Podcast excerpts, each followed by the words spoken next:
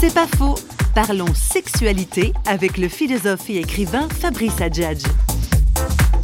L'homme primitif a une sexualité ritualisée, religieuse, et ça n'est que nous, tardivement, qui avons inventé cette notion de pulsion sexuelle déconnectée de tout rituel, et ça vient du développement de l'industrie. Moi, ma grande thèse, c'est que la pulsion sexuelle est une invention de la société industrielle, où le modèle industriel, mécanique, va influer sur la vision de l'homme, et dès lors, on va penser que l'homme est comme une machine, et qu'il est marqué par un système de pistons, un système hydraulique, et que finalement, la sexualité, c'est ça. Si je dis avec elle, euh, l'acte charnel n'a pas marché. Est-ce que je suis pas déjà dans un modèle de performance et un modèle mécanique? Est-ce que l'enjeu c'est que ça marche? Est-ce que l'enjeu c'est pas d'abord de s'offrir mutuellement l'un à l'autre dans l'ouverture au mystère de la vie et donc de communier chacun avec ce que l'on est?